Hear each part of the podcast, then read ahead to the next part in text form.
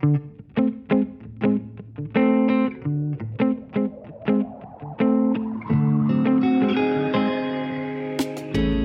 eu un moment où en me levant tous les matins, je me disais mais pourquoi je fais ça quoi? J'avais ce désir brûlant de, de changer le monde. En fait, je, je voulais agir pour l'environnement et, euh, et ça m'a permis d'être en accord avec moi-même. Bonjour à tous, je suis Sylvain Allard et bienvenue sur Agir, le podcast des audacieux, bâtisseurs d'un nouveau monde. Dans chaque épisode, je vais à la rencontre d'hommes et de femmes qui ont décidé de s'engager au quotidien et d'impacter le monde à leur échelle. Un déclic, du sens et une envie d'oser. Mon objectif est de vous inspirer à agir, à passer à l'action. Dans le second épisode d'Agir le podcast, je reçois Colline Debail, cofondatrice de Time for the Planet, un projet fédérateur hors norme pour lutter contre le réchauffement climatique. Colline, elle déborde d'énergie. Très jeune, elle goûte à l'entrepreneuriat en lançant sa première startup Artips, dont la mission est de démocratiser la culture. Ce projet connaîtra un grand succès à tous les niveaux. Profondément marqué par une conférence de Jean Covici sur les perspectives effrayantes liées aux crises climatiques, sa vision du monde change. Elle ressent le besoin d'agir face à ce problème et de transformer cette éco-anxiété en espoir et projets concrets. Ce sera le début d'une belle aventure avec Time for the Planet. Ce projet citoyen permet à tous de se sentir acteurs et d'écrire un nouveau récit. Un projet dans lequel le seul bénéficiaire sera la planète. Dans ce podcast, Colline affiche l'ambition, car l'enjeu est titanesque, mais la folie de ce projet est sa force. Elle nous donne ses impressions à chaud, nous livre ses expériences et ses moyens qui lui ont permis et poussé à entreprendre. Elle nous parlera aussi de son déclic et de sa vision pour inventer une finance plus durable. Elle nous éclairera ainsi sur son parcours exemplaire. Si l'épisode vous plaît, n'hésitez pas à le partager à vos proches sur vos réseaux sociaux et à vous abonner à ce podcast. Sans plus attendre, voici ma discussion avec Colline. Bonjour Colline, et merci de partager ce moment euh, dans tes bureaux ou même chez toi à Lyon. Je crois que même que tu es euh, originaire de Lyon. Tu es lyonnaise? Alors, je suis de la Drôme exactement, plutôt près de Valence, mais je me suis effectivement rapprochée du coup de, là où j'ai grandi. En tout cas, c'est un immense privilège de t'avoir euh, parmi nous en tant qu'invité d'Agir le podcast. Tu es une jeune femme ambitieuse, inspirante et audacieuse. Et en tout cas, un grand merci à toi. On en reparlera un peu plus tard, mais tu as créé euh, Artips et maintenant tu es fondatrice de Time for the Planet qui connaît euh, aussi un bel et beau euh, succès. Et on va dire qu'en cette période euh, de Covid, de si beaux projets comme le tien, bah, ça fait plaisir. Donc mets-toi à l'aise, nous avons hâte de t'écouter et de passer un bon moment en ta compagnie. Colline, au début, j'ai l'habitude en fait de, retracer le parcours de mes invités, de mon invité, et de recueillir des anecdotes pour comprendre un peu les recettes, les tips, les conseils que tu pourrais donner pour arriver justement à de si beaux projets. On va faire quand même un, un grand retour en arrière, même si tu es jeune, et on va pas remonter si loin que ça. Donc, je sais que tu as fait de belles études. Tu es quand même une, euh, une élève plutôt modèle. Tu as fait HEC et Sciences Po. Et après, un stage en finance, tu euh, as éprouvé le besoin intellectuel euh, d'étudier l'histoire, telle une révélation. Explique-nous tout ça. Alors effectivement, euh, j'ai d'abord fait Sciences Po que j'ai adoré. Je suis allée à HEC et à un moment, on m'a demandé de faire une année de stage et j'ai fait six mois dans la finance d'investissement. Donc j'ai énormément appris. mais j'avais un problème, c'est que j'avais l'impression d'être devenu un produit rentable, c'est-à-dire qu'on m'avait bien gavé le cerveau de trucs hyper intéressants. Et puis maintenant, bah fallait rendre à tout le monde. Et donc, en gros, on me payait pour rendre des gens déjà très riches encore plus riches et je, je, manquais terriblement de créativité. Et donc, je me suis dit, oh là là, euh, en fait, si c'est ça la vraie vie, euh, ça va pas le faire. Et donc, je suis retournée finir mon master après mon année de stage en me disant, vite, prends tous les cours qui servent à rien, mais qui font vraiment plaisir, puisque après, la vraie vie, c'est pas ça. Et donc, j'ai pris des cours en option d'histoire de l'art, exactement, en me disant, ça, c'est bien, on est sûr que ça sert à rien, mais vraiment, c'est quelque chose qui me plaît. J'aurais jamais l'occasion d'en faire après parce que j'ai vu qu'en travaillant en finance, je fais euh, ce qu'on appelle le 8 heures minuit sushi taxi. Et donc, euh, en fait, le week-end, t'es épuisé, tu te lèves à 15 heures et puis il y a trois heures de queue pour aller voir le monde musée. J'ai plus le temps de lire, j'ai plus le temps de rien faire. Et encore, j'avais même pas d'enfant. Donc, euh, en fait, je voyais, j'étais un peu catastrophée sur ce qui m'attendait. Et donc, je me suis dit, vite, vite, vite, prendre des cours comme ça. Et donc, j'ai pris un cours d'histoire de l'art qui m'a absolument passionnée. Et c'est ce qui a donné lieu à la naissance de ma première boîte Artips. En fait, le projet, si j'ai bien compris, euh, au niveau, ce que je suis quand même un peu documenté, tu as fait un Startup Weekend. Et c'est à la suite de Startups Weekend, justement, que tout a basculé et tu es vraiment rentré dans cette démarche entrepreneuriale. Tu crées Artips à ce moment-là, qui avait au début, et même je pense même pour la fin, pour mission d'apporter une dose de savoir et de culture à tous, et surtout à ceux que la culture intimide. Donc du coup, je voulais un, peu comprendre quel était ton constat euh, qui t'ont poussé à créer. J'imagine que c'était peut-être un constat aussi personnel. Oui, ben en général, quand tu crées une boîte, c'est que tu as un gros problème personnel et que tu veux résoudre et que personne n'a réussi à résoudre avant toi. Et donc moi, mon problème, c'est, enfin, il y en avait deux. Le premier, c'est que j'avais grandi en province, euh, j'avais adoré ma vie, j'étais plutôt effectivement, comme tu l'as dit, une bonne élève. J'étais en tête dans mon lycée, etc. Et puis je suis arrivée à Sciences Po à Paris, où là, je me suis rendu compte à quel point je manquais de codes, de plein de codes, euh, codes sociaux, de codes culturels. Et pourtant, vraiment, je n'étais pas le bas du panier, on peut pas dire. J'étais fille de prof agrégé, enfin, ça allait, mais arriver à Sciences Po, c'était quand même euh, un autre niveau de game, quoi, on va dire. Et je me suis sentie hyper complexée, hyper mal. J'ai travaillé énormément euh, pour être euh, au niveau et je trouvais ça extrêmement euh, désagréable de manquer de ces codes. Bon, je me suis dit, OK, c'est peut-être juste à Sciences Po. Et en fait, une fois que je suis arrivée dans le monde professionnel, je me suis dit, ah non, en fait, ça continue. parce qu'il y a une discrimination qui dit pas son nom et c'est pas le fait d'être une femme ou pas, hein, c'est vraiment juste le fait de posséder ces codes culturels ou pas. Et en fait, sur les premiers postes, par exemple, être analyste financier, globalement, ce qu'on va vérifier, c'est que tu as les bonnes compétences financières. Mais dès que tu veux une promotion, on va choisir celui qui est le plus à même d'avoir une discussion euh, élaborée à table, qui s'exprime bien, qui a les bonnes références culturelles, qui baisse pas les yeux parce qu'il comprend pas un sujet de discussion. Et que, encore une fois, ce truc-là euh, jouait en faveur ou en défaveur des gens. Et sauf que c'est quelque chose qui est extrêmement euh, lié à là où on a grandi. moi, j'ai de la chance d'avoir des parents qui m'entraînaient au musée, mais clairement, ça suffisait pas. J'avais jamais été à l'opéra, j'avais pas mal voyagé, mais pas autant que les autres donc de références cinématographiques, j'en manquais aussi. Et donc, en fait, euh, c'est extrêmement complexant et ça limite le potentiel d'une personne. Or, c'est lié juste à là où on a grandi, à son capital euh, culturel, à son capital social, pour revenir dans du Bourdieu. Et du coup, euh, je trouvais ça très injuste. Et c'est pour ça que je me suis dit, ça, plus l'idée que je me fais de la vie d'après, la vraie vie, la fameuse vraie vie que j'avais expérimentée, ça m'allait pas. Et j'ai rencontré, donc complètement par hasard, un startup week-end où j'allais vraiment pour rigoler. Euh, un ingénieur qui m'a dit bah, Moi, j'ai aussi un énorme problème, c'est que je suis entourée d'ingénieurs. Euh, personne ne veut discuter avec moi de culture. Et donc, je me lève à 5 heures du matin pour lire d'histoire de l'art avant d'aller bosser. Je dit Ce type est complètement fou. en plus, il avait beaucoup de cheveux, il était très timide. Donc, je me suis dit euh, qui, est cet homme-là? Parce que moi, jamais je me lèverais à 5 heures du matin pour faire quoi que ce soit, d'ailleurs, lire l'histoire de l'art ou autre. Et du coup, il m'a dit Si tu veux, je démissionne et on le fait pour de vrai en CR Tips. Parce que démocratiser la culture, on en ressent tous les deux le besoin pour des raisons différentes. Mais ça, c'est un truc qui me ferait bien me lever le matin et qui m'amuserait. Et donc, il a démissionné. Moi, j'étais encore étudiante. On a lancé le truc juste tous les deux, un peu pour voir si ça marcherait, en se disant, bon, c'est sûr que ça va pas marcher dans trois semaines, on retournera à nos vies. On a mis 1000 euros chacun. Euh, moi, j'ai même fait un prêt pour trouver ces 1000 euros. On a lancé le truc et au bout de quelques mois, on avait, euh, je sais plus, 10 euh, 000 abonnés. tout le monde en parlait. Le truc prenait de l'ampleur. On s'est dit, bon, bah, zut, ça marche, il faut continuer. Et on a pris conscience qu'on venait de créer une entreprise, en fait. Mais quand j'y pense, en fait, ça, a été un élément, euh, le Startup Weekend, un peu catalyseur de, cette démarche d'entrepreneuriat. Mais est-ce que tu sens qu'en toi, tu as ce goût d'entrepreneur?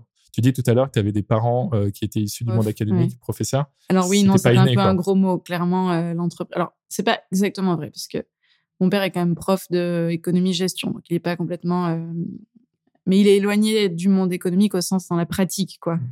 Et oui, euh, clairement, euh, quand j'aurais dit, euh, enfin, si j'aurais dit que je voulais faire HEC en premier, ça serait pas forcément très bien passé. la question de l'argent, la question d'entreprise, c'est pas des choses qui sont très valorisées. et moi, j'y suis venue après. J'ai commencé par Sciences Po, où je voulais comprendre le monde, etc., qui était extrêmement valorisé du coup dans ce milieu-là.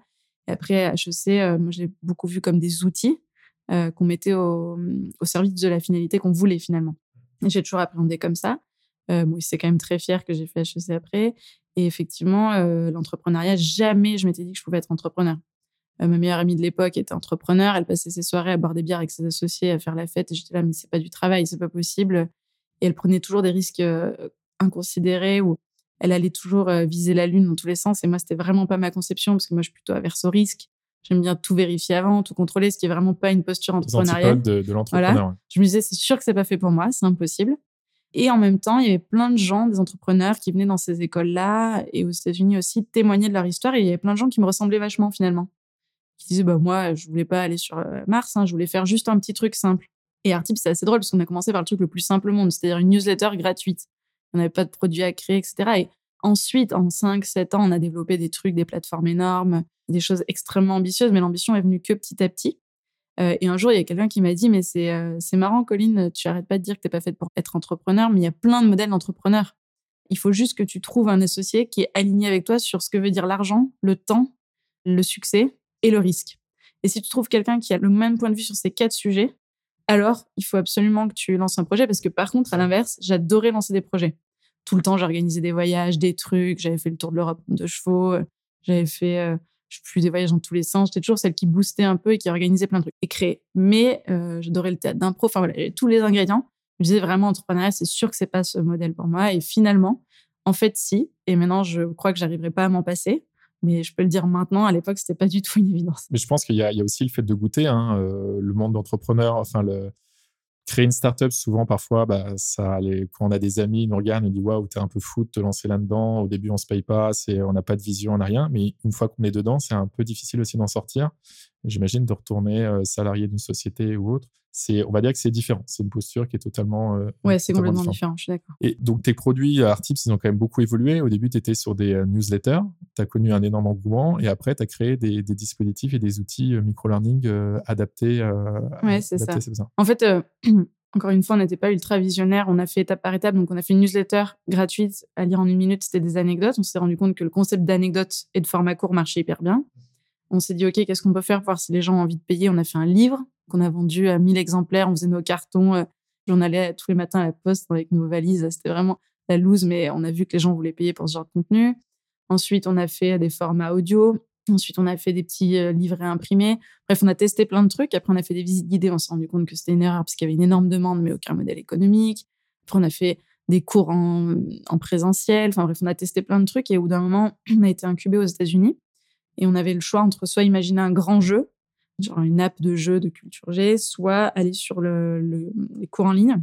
Et ce qui est drôle, c'est que maintenant, aujourd'hui, tout le monde parle de micro-learning, mais à l'époque, euh, ça n'existait pas. Donc, je me suis juste pris une feuille blanche en me disant, OK, comment moi, j'aurais aimé apprendre les choses. Et notamment, un de nos enjeux, c'était la culture générale. Parce que je voulais boucler la boucle et proposer à Sciences Po une plateforme de culture générale pour dire, bah, pour tous ceux qui viennent pas euh, euh, d'être fils d'ambassadeurs et je sais pas quoi, voilà, il y a un outil de rattrapage culturel, puisque de toute manière, on va pas changer le monde et que ça va toujours être un outil de discrimination. Autant proposer une plateforme. Et d'ailleurs, il y a des gens qui nous ont proposé de faire, ça c'était marrant, un outil pour discriminer, c'est-à-dire un, un peu comme le MBTI, mais le MBTI de la culture, mmh. mais de le vendre aux boîtes. Et du coup, bah, pour le coup, on était vraiment les mieux placés pour le faire, mais je dis, mais jamais de la vie, en fait. C'est l'inverse de la résolution de mon problème. Et donc, moi, j'ai eu l'impression de boucler la boucle le jour où Sciences Po a acheté cette plateforme de cours de culture générale et l'a donnée aux nouveaux entrants en me disant, voilà, là, j'ai bouclé la boucle, j'ai résolu mon problème et tous les autres étudiants peuvent prendre des cours d'œnologie, de cinéma, etc. assez euh, poussés via un format qui est hyper sympa, hyper court, qui est un format qui fonctionne. Et du coup, maintenant, tout le monde appelle ça le micro-learning parce qu'on a été plusieurs à avoir l'idée en même temps. Mais à l'époque, on savait pas du tout qu'on n'avait pas du tout regardé ce qui se faisait. On s'est juste dit, OK, comment on aimerait apprendre de manière plus efficace et ludique, quoi. Après, c'est vrai que dans le, dans le problème, tout, enfin, tout ce qui touche autour de la culture, on s'adresse parfois à des initiés déjà. J'imagine que ceux qui ont regardé tes contenus, les, les newsletters, c'était des gens qui étaient déjà sensibles. Non, pas forcément beaucoup. D'accord. C'est ça. Parce que justement, voilà, j'imagine que toi, ton objectif, c'était plutôt d'aller démocratiser. Et donc, en fait, moi, au début, je me suis dit, newsletter sur l'histoire de l'art, franchement, si un jour on a 30 000 abonnés, on est les rois du monde. On en a eu un million. C'est ça. Et donc, en fait, euh, c'est plus de, enfin, c'est beaucoup plus que les initiés. Et parfois, même les initiés, enfin, les grands initiés nous disaient, euh, en bon snob, euh, non, c'est pas, c'est pas de bon niveau, c'est pas assez haut niveau. Mais en vérité, on était très fiers de nous parce qu'on arrivait à rendre accessible un sujet et à toucher des publics extrêmement variés. Ça a commencé à 14 ans, ça finissait à 99 ans. Il y avait des gens qui couraient les musées tout le temps et qui voulaient le petit truc en plus. Il y en a d'autres qui nous disaient, bah, moi, pour la première fois, j'ai imprimé les 10 anecdotes qui parlent du musée de Grenoble à côté de chez moi, par exemple, parce que les mecs étaient grenoblois. J'ai pris mes enfants par la main, je les ai traînés au musée de Grenoble, alors qu'ils n'avaient jamais mis les pieds au musée, ni eux, ni leurs enfants. Je les ai assis devant les tableaux, je leur ai lu les petites histoires que j'avais bien euh, révisées avant. Les enfants ont applaudi, ils voulaient retourner au musée la semaine d'après. Et donc ça, pour nous, c'est une victoire parce que le but, c'était de se dire, il y a un seuil dans la culture à dépasser pour que les gens derrière aient envie de retourner. Quand tu es en dessous de ce seuil, de toute manière, euh, c'est complexant, ça fait flipper. Euh, on se dit qu'est-ce que je vais faire là-bas, ces tableaux, je les comprends pas. Et dès qu'on arrive, et le storytelling et les anecdotes aident à ça, à rendre le truc moins flippant, moins complexant, et ben en fait, tu les amènes à un seuil où ils disent potentiellement, je pourrais essayer par moi-même. Et là, tu as gagné, parce que là, ils vont peut-être acheter un livre pour les enfants, peut-être qu'ils vont se dire, euh, je vais... Et donc, nous, notre enjeu, c'était de faire passer ce seuil. Et après, tous ceux qui étaient déjà au-delà du seuil, bah, tant mieux, c'était de l'information en plus, euh, toujours très sympa, ça déclenchait un petit sourire ou un petit rire, ça faisait plaisir, c'était dans la poche, c'était pas long. Donc, tant mieux. Mais non, vraiment, le but, c'était d'aller chercher le maximum de personnes possible. Tu traitais donc des sujets autour de l'histoire de l'art. Après, il y a eu les sciences, il y a eu la musique, il y a eu l'économie. Et à un moment, je me suis dit, après, j'anticipe peut-être euh, le projet Time for the Planet, mais vous n'avez pas pensé à des sujets autour de l'écologie? Euh, Si, carrément. Mais on voulait des anecdotes et on voulait rendre la connaissance, enfin, diffuser la connaissance. Sur l'écologie, euh, déjà des anecdotes, mais il y en a un peu moins. Et en fait, ce qu'on aurait voulu diffuser, c'était plus genre des bonnes idées ou des inspirations. Et ça sortait un peu euh, du côté anecdote, euh, connaissance et savoir. Donc si, si, on se l'est dit. Euh, mais en fait, il faut bien replacer l'histoire dans le contexte. C'est-à-dire que au début, l'art et la musique, c'était juste chouette parce que c'était des trucs qui nous manquaient dans notre vie. Ensuite, Science Tips, donc la, celle sur la science, c'est parce que Donald Trump a été élu. Et en fait, il a commencé à dire n'importe quoi. Et là, on s'est dit, OK, autant euh, l'art et la musique, c'est un enjeu sociétal de rattrapage culturel et tout ça, mais la science, en fait, là, il faut réaffirmer et il faut redonner à tout le monde les éléments de compréhension de la science parce que c'est en danger. Euh, et ensuite, l'économie, c'était exactement la même chose. Il y avait les gilets jaunes, il y avait euh, bah, Donald Trump toujours. Et on s'est dit, il y avait le Brexit aussi, on s'est dit, OK, là, il y a un truc qui se passe euh, sur euh, une mauvaise compréhension, en tout cas, pour que les gens puissent faire des choix éclairés et comprendre ce qui se passe, il faut des connaissances. Peu importe ce qu'ils votent après, euh, en pro ou contre Trump, pro ou contre Brexit, c'est pas le sujet, mais en fait, il y a un manque de connaissances économiques claires dans le discours de tout le monde, de tous les côtés d'ailleurs. Et donc, en fait, on veut redonner les outils. Et donc, à chaque fois, le choix de la verticale du nouveau, du nouveau thème a été vraiment fait par rapport au contexte euh, du moment. C'est intéressant, effectivement. En plus, il y a beaucoup de fake news et autres. Donc, j'imagine ça permet de remettre euh, la vérité au, au, sens du problème. Je reviens aussi, euh, comme c'est comme tu es jeune encore, hein, euh, tu viens, t'es, t'es, finalement, ça fait pas très longtemps que tu es sorti euh, d'école. Je vois beaucoup plus d'étudiants qui, comme toi, euh, à la fin de leur diplôme, bah, créent une start-up. Aussi bien après leur diplôme universitaire ou que de grandes écoles et autres. Comment t'expliques cela en fait? Est-ce que tu penses que c'est une génération, mais la régénération, la génération actuelle, qui est beaucoup plus portée autour du sens et la nécessité vraiment de, de, créer des projets qui les motivent et qui ont plus de sens pour eux. Déjà, il y a plein de startups qui se créent qui n'ont pas de sens. Hein. Non, mais c'est, c'est, c'est deux sujets différents. C'est-à-dire pourquoi les gens créent des startups? Le premier truc, c'est parce que c'est très valorisé maintenant. Mm. Avant, ce qui était stylé, c'était d'aller bosser chez KPMG et tout ça. Maintenant, ça. Euh, plus du tout dans les écoles de commerce. Le deuxième truc, c'est qu'on est très impatient, notre génération. Donc moi, quand je faisais mes stages, j'étais là, mais pourquoi c'est pas moi qui décide? Je suis aussi capable que lui de décider. Ce qui avec du recul, était extrêmement scandaleux parce pas que je connaissais pas un dixième du truc. Mais en fait, on en voit beaucoup. Moi-même, j'avais des employés ça. qui sortaient d'école qui étaient sûrs qu'ils allaient pouvoir diriger le monde. Déjà, déjà calme-toi, regarde un peu comment ça se passe et puis on verra après. Mais en fait, moi, je ressentais moi-même cette impatience très fortement. Donc, je pense qu'il y a ça. Il y a la capacité avec beaucoup d'outils de faire des choses incroyables sans avoir beaucoup de compétences. En fait, avec le zéro code, tu peux créer euh, ton propre site web, tu peux aller très loin. Avant, c'était impossible, il fallait tout de suite investir beaucoup d'argent. Donc maintenant, avec, je dis, avec 1000 balles, j'ai créé un truc on a eu 40 employés après, on faisait plusieurs millions de chiffres d'affaires avec vraiment 1000 euros mis au départ. quoi. C'est les raisons pour lesquelles les gens vont vers la startup. Et puis, c'est démocratisé, on donne des modèles, c'est inspirant, etc. Le deuxième truc, c'est le sens. Et le sens, ça, c'est vrai que ça monte de plus en plus. Bah, D'abord parce qu'on nous rabat les oreilles toute la journée qu'on va mourir, donc euh, qu'il va falloir un petit peu s'occuper du problème. Et surtout, je pense que moi, euh, ma prise de conscience a été de me dire, j'en ai ras-le-bol, ils sont où les adultes, en fait, qui s'occupent de ça? Parce que j'avais encore l'impression d'être un bébé, de me dire, euh, je parle de, sur le développement durable, pas sur, euh, sur la culture, mais je me disais, c'est pas possible. On nous annonce des catastrophes, on en vit. Et, y a une euh, et où sont les gens, en fait? Où sont les responsables qui devraient s'occuper de ce truc-là? Et euh, il y a une, une, anecdote assez marrante, c'est, je sais pas si tu vois ce que c'est la fresque du climat. Si. À un moment, euh, donc je découvre le truc et avec une amie, on se dit, on va le faire à ma famille. Ma famille, encore une fois, ils lisent Télérama, ils lisent Rue 89, ils lisent Le Monde, c'est pas les derniers qui vivent au fond de leur campagne, quoi. Pas du tout. Euh, et je leur fais la fresque du climat et ma mère me regarde un peu dubitative après trois heures d'atelier et me dit, franchement, euh, si tout ce que tu me dis était vrai, un, ça se saurait, et deux, euh, tout le monde aurait arrêté de faire ce qu'il fait. Euh, le président, il ferait d'autres choses, les ministres aussi. Nous, on arrêterait de travailler, on s'en occuperait. Si vraiment ce que tu dis, c'est vrai, euh, le monde ne ferait pas ça. Tout le monde s'en occuperait. Et je trouve ça génial, enfin mmh. terrorisant, mais évidemment très euh, un très bon reflet de ce qui se passe, c'est que oui, c'est un peu comme moi quand j'ai compris ce qui se passait, je me suis dit mais pourquoi tout le monde continue de vivre comme avant? Où sont les adultes responsables qui font des trucs? Il y en a pas. Et au moment je me suis dit mais en fait, t'as fait Sciences Po, t'as fait HEC, t'as 30 ans. En fait, c'est toi l'adulte la mieux adaptée. Euh, c'est toi qui est la... très bien formé pour faire ça. T'as l'âge qu'il faut. Euh, intellectuellement, tu vas pas apprendre encore mille trucs. T'as plus à être préparé. Si toi tu le fais pas, pourquoi t'as, enfin, pourquoi d'autres le feraient? Et donc, c'est toi la génération qui doit le faire et c'est toi l'adulte responsable dans la pièce. Dans une démarche toi. beaucoup plus active, proactive, Ouais, plutôt que d'a- d'attendre. Et donc, je pense qu'il y a beaucoup de gens qui finissent leurs études et se disent, bah, en fait, c'est moi qui ai été formé pour relever ce truc et pourquoi j'attendrais que d'autres le fassent. Et donc, qui cherchent du sens là-dedans, euh, en se disant, bah, soit je regarde la vague, le tsunami m'arrive en pleine face, soit je fais quelque chose, quoi.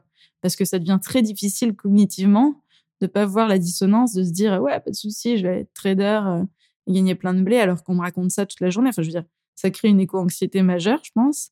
Et faut être un peu schizo... enfin, faut être très fort en schizophrénie pour arriver à, continuer sa vie comme avant, une fois que tu as compris le problème. Et je sais pas comment les autres font, honnêtement. Non, mais je pense qu'il y a des, y a aussi des personnes qui ont connu un peu le monde d'avant, euh, profité les- les- euh, la période industrielle ou autre. Et c'est vrai qu'on est un peu dans des, dans des écarts de vision entre générations. Et je pense que, comme on disait tout à l'heure, c'est que maintenant, euh, les, les étudiants, on les a formés aussi à créer, on leur a donné des méthodes, ils ont accès à des outils qui sont peut-être, euh, qui leur permettent de, rapidement de créer et de, de bien le faire. Je pense qu'ils ont, euh, ils ont eu beaucoup plus d'outils qui soient en cohérence par rapport à les problèmes euh, actuels. Je veux juste finir la parenthèse euh, Artips et euh, j'aurais voulu que tu me dises euh, quels ont été, euh, parce que tu as quitté Artips, euh, Mhm. et, euh, quel a été ton plus grand regret, on va dire, et ce dont tu as été plus fier euh, avec Artips? Alors, le plus fier, c'est deux choses. La première, c'est. euh, Non, trois. Ok, je vais en faire trois rapides. Première, c'est que je pensais jamais atteindre un million d'abonnés et on l'a finalement atteint. On le mettait un peu comme un cap, un peu comme euh, dans Time for the Planet, on dit qu'on lèvera un milliard. Je pense qu'un jour on y arrivera et voilà. La deuxième chose, c'est d'avoir réussi à vendre à Sciences Po la plateforme de culture générale qui était la raison initiale, comme je te disais, pour laquelle je l'ai créée en me disant j'ai bouclé la boucle. Et la troisième, c'est d'avoir euh, toujours, pendant les sept ou huit années où j'ai dirigé avec mon associé euh, Jean Perret, d'avoir toujours réussi à bosser en confiance et que euh, ce duo-là, qui est le la cœur, la clé, enfin, qui fait tout tenir, est toujours tenu, euh, toujours dans la confiance, le respect, enfin, et que maintenant on est toujours euh, amis et que et qu'on se parle hyper souvent et se dire ce truc-là a tenu euh, et a été vraiment la force et le cœur du projet. Ça, c'est une grande fierté parce que c'est hyper difficile. Ça, On a vraiment fait Mhm. face à à peu près euh, 10 000 problèmes, 10 000 situations horribles. Vous avez su vous Euh, adapter. et c'est hyper dur et on a et le duo a tenu. Et du coup, euh, on va dire le plus grand regret. Tu as... Ah oui, il y avait ça, le plus grand regret, pardon. C'est bizarre de Euh, poser cette question, mais euh, souvent on peut. c'est intéressant, je trouve, d'avoir un feedback qui soit aussi réaliste avec le positif et le négatif. Ouais, le plus grand regret, je pense, c'est plutôt sur la fin. Une des raisons pour lesquelles j'ai arrêté, bon, il y en a plusieurs, mais une des raisons, c'est que j'étais pas forcément adaptée à une boîte de 40 ou 50 personnes. Et je me suis, et j'ai voulu faire le, le héros trop longtemps, à supporter plein de choses qui, me- qui me vraiment musaient et me, m'enlevaient de l'énergie. Et d'avoir réalisé trop tard que moi, j'étais une très bonne euh, créatrice. En tout cas, je sais pas si j'étais une très bonne créatrice, mais c'est ça qui me rendait heureuse et qui m'apporte de l'énergie. Et que le côté gestionnaire, RH, gestionnaire, parce que vraiment gérer une boîte de Une 50 fois que ça personnes, tournait, c'était un peu plat, ça t'intéressait plus en fait. Si tu avais Ouais, et puis de. au contraire, ça me coûtait vachement de gérer Hmm. 50 employés. Ça me Bien coûtait vachement de, de m'occuper du compte de résultats, machin. C'est des choses que je savais faire, mais j'avais pas pris conscience à quel point ça me coûtait au lieu de m'apporter des choses. Hmm. Et si j'en avais pris conscience avant, mais pas que moi, hein, mon associé aussi, on aurait tout de suite recruté quelqu'un pour gérer ça. Et du coup, on aurait pu peut-être continuer euh, à moi créer et être dans cette dynamique-là. Et en fait, on l'a pas vu assez tôt que ça me coûtait trop. Et du coup, je, je suis partie faire autre chose qui me plaît énormément aussi. Mais peut-être que ce- le- la transition aurait été plus simple pour tout le monde, pour les équipes, pour moi, si en amont, on avait pris conscience de ça et qu'on m'avait délesté de ça et qu'on avait pris un profil. Parce que C'est un autre type de profil. Et j'étais sûre que je pourrais faire les deux. Et en fait, non, je j'aime pas faire les deux. Et je m'en suis rendu compte trop tard. Bon, après, c'est vrai que tu es parti au bon moment parce que tu as pu voir effectivement euh, que le projet a marché, qu'il Oui, oui. tournait bien. Et ça, c'est plutôt, danger. plutôt une réussite. Oui, c'est très. Enfin, j'ai aucun regret d'être partie. Je l'ai laissé. euh, Je laissé un très beau bébé euh, qui a même passé son adolescence, qui est un bel adulte maintenant, qui continue de se développer. Tout va très bien. Donc oui, je suis extrêmement fière et je, je regarde toujours attentivement ce qui se passe. Mais voilà, sur la phase de transition, je pense qu'elle s'est pas faite de manière ultra fluide ou ultra. Enfin, elle aurait pu être plus simple si j'avais pris conscience de ça avant. Tu décides donc de quitter Artips euh, brillamment, on va dire. Et en 2019, avec euh, cinq euh, entrepreneurs lyonnais, tu décides de lancer donc euh, le Time for the Planet. Bon, je vais essayer de décrire à ma manière. Tu vas me reprendre, je te donnerai la possibilité. Mais pour moi, Time for the Planet, c'est une société à mission ou un fonds d'investissement à but non lucratif et citoyen qui crée et finance des entreprises luttant à l'échelle mondiale contre le dérèglement climatique. Parfait. Et tout le monde peut participer et devenir associé. Moi, ce que j'aime bien dans Time, euh, c'est que ça fédère autour de cet enjeu Et on va dire que c'est un moyen de passer à l'action. Et je pense que c'est un message qui parle à tous. En tout cas, on voit en termes de, en termes de communication, on voit qu'il y a beaucoup de, beaucoup de gens qui sont touchés. Donc, ma première question, c'est pareil que pour Artips. J'aimerais euh, savoir un peu quel a été ton constat euh, de la situation actuelle qui t'a poussé, un peu, on va dire, le déclic de, de qui t'ont poussé de passer à la fois de la culture au sujet du dérèglement climatique et avec Time for the Planet. J'imagine qu'avec tout ce qu'on nous sort, avec euh, les rapports du GIEC et autres, c'est très alarmant et j'imagine que ça nous pousse à agir. Donc voilà, j'aurais voulu connaître un peu euh, ton constat initial dans ce lancement de ce projet. Oui, et alors je trouve que c'est un des sujets les plus intéressants et j'aimerais bien poser cette question à tous les gens qui ont eu ce déclic parce que si seulement on comprenait quel était le déclic, on pourrait le passer à tout le monde et le faire vivre à tout le monde. Mais je crois que la réponse, c'est que c'est très individuel. Très personnel, oui. Et surtout, il y a surtout, c'est une multiplication de choses. Pour ma part, bon, moi, j'avais toujours entendu qu'il y a un problème de règlement climatique. C'était un sujet parmi d'autres, comme la pauvreté ou quoi. Et en fait, je dirais qu'il y a deux, trois ans, j'ai commencé à un peu plus m'ouvrir. Alors oui, il y avait plein de gens autour de moi, ma coloc, etc., qui étaient sensibles, qui m'en parlaient, mais vraiment, euh, je me disais, ils sont, ils sont un peu intenses, quoi. Et ce qui me frappe maintenant quand j'y repense avec du recul, c'est que malgré toutes les études que j'ai faites, malgré tout ce que je lis, et franchement, je lis le monde tous les jours, etc., j'étais encore persuadée il y a deux, trois ans, mais vraiment et très naïvement, et j'en ai un peu honte maintenant, mais je pense que ça concerne encore beaucoup de gens, que le problème était un truc qui allait se résoudre sur dix générations. Vraiment que ça ne me concernait pas. Enfin, pas directement dans ma vie à moi, que c'était, bon, si on voulait être sympa avec les générations suivantes. Et que plus de degrés, le fameux truc qu'on nous rabat tout le temps euh, dans, tous les médias, ça voulait dire 37 au lieu de 35 hors de la piscine. Mais vraiment, je voulais, je pensais mmh. ça, ce qui, me, ce qui me semble complètement fou maintenant. Et un jour, j'ai euh, écouté notamment une conférence de Jean-Marc Jancovici, donc, qui est un des grands euh, influenceurs sur le sujet, on va dire, surtout sur les sujets de l'énergie. Voilà qui avait une conférence à Sciences Po, une conférence inaugurale, et qui a commencé en disant euh, Bon, vous croyez que votre vie, ça va être d'aller bosser chez L'Oréal, etc. En fait, je vous explique à tous votre vie, ça va être d'essayer de faire en sorte que votre retraite existe et que vos enfants survivent. Et ensuite, il a expliqué tout le problème. Et là, je me suis dit Mon Dieu, un peu comme ma mère, je me suis dit Mon Dieu, si ce type a raison, euh, ça change absolument tout dans ma vie, dans mon quotidien et dans ma compréhension du monde. Du coup, je me suis documentée pour savoir s'il racontait des trucs fous ou pas. Et en fait, non, pas tellement. Euh, et là, j'ai lu, j'ai compris ce que voulait dire plus de degrés, j'ai compris ce que voulait dire plus 4 degrés. J'ai vu le PDG d'AXA qui disait qu'à plus 4 degrés, le monde était devenu complètement inassurable. J'ai compris que plus 4 degrés, ça voulait dire 55 degrés l'été à Lille. Mmh. Euh, j'ai compris que c'était une moyenne. J'ai compris euh, qu'en fait, on avait une génération pour avoir résolu le problème, pas pour commencer à agir. Et là, je me suis très égoïstement dit, OK, moi, je me voyais à 65 ans à la retraite avec une petite baraque, une petite piscine à la campagne et puis des petits enfants qui courent partout. Et en fait, ce truc ne va pas du tout avoir lieu. Mmh. Euh, et donc, ma conception du monde a beaucoup changé et ma sérénité et mon calme se sont barrés très loin. Et je me suis dit, en fait, euh, c'est une catastrophe qu'on m'annonce. Donc, d'abord, il y a un peu cette phase où on bade absolument. C'était anxiogène, effectivement. Hyper anxiogène, mais vraiment euh, à pouvoir endormir, quoi. Et puis, au bout d'un moment, tu dis, bon, alors, tu as deux solutions. Soit tu bades jusqu'à tes 60 ans, qui de toute manière s'annonce pourri. Soit tu te dis, bon, on transforme le problème en opportunité on essaie de le faire de manière joyeuse et optimiste. Donc, on va essayer de trouver des climato-optimistes avec qui faire quelque chose. Et donc, ce qui est marrant, c'est que j'étais encore chez Artips à ce moment-là et je faisais cette réflexion, j'en parlais avec des amis et puis j'en parlais à mon associé en disant Écoute, j'ai pensé à un truc, j'ai vu que Notre-Dame avait euh, brûlé, euh, enfin le toit, et, euh, et en trois mois, on a trouvé un milliard d'euros pour le toit de Notre-Dame. Et je trouve qu'il y a un énorme, une énorme dissonance entre on trouve un milliard pour Notre-Dame avec tous les milliardaires qui arrivent là en deux secondes, filent des centaines de millions d'euros, et tout l'imaginaire collectif euh, des Français qui se mobilisent et qui trouvent un argent euh, colossal pour un truc qui est, ma foi, très important. J'adore Notre-Dame, mais c'est trop bizarre que pour la planète, qui quand même est infiniment plus important euh, par rapport bah, juste au fait qu'on puisse respirer de l'air, pas crever de chaud et avoir à boire et à manger, Là, euh, l'argent, bon, il vient pas. Puis les gens, euh, l'imaginaire collectif, et il y a aucune fierté de la part des milliardaires de mettre de l'argent là-dessus. Ils nous traitent de Khmer vert ou je sais pas quoi. Et même de me prouver aussi que c'est possible d'avoir de récolter de l'argent si rapidement. c'est ça aussi qui est, choquant en fait, c'est très rapide. Et donc j'essaie de comprendre pourquoi pour Notre-Dame ça marchait. Alors sans doute parce que c'était visuel, parce que c'était tout de suite, parce que c'était concret, parce qu'il y avait une solution. Ouais, et parce qu'il y avait une solution rapide. Il fallait du blé, il y avait un toit à reconstruire. C'est assez effectivement, le dérèglement climatique, c'est un problème systémique, gigantesque, dont il n'y a pas de solution facile, c'est pas visuel et c'est pas tout de suite. Mais bon, je me suis dit, il faudrait trouver un milliard pour le climat, il faudrait sourcer des projets. Euh, c'était vraiment une réflexion. J'en ai parlé à mon associé, il me dit, ouais, c'est une super idée, mais bon, on fait tips, etc.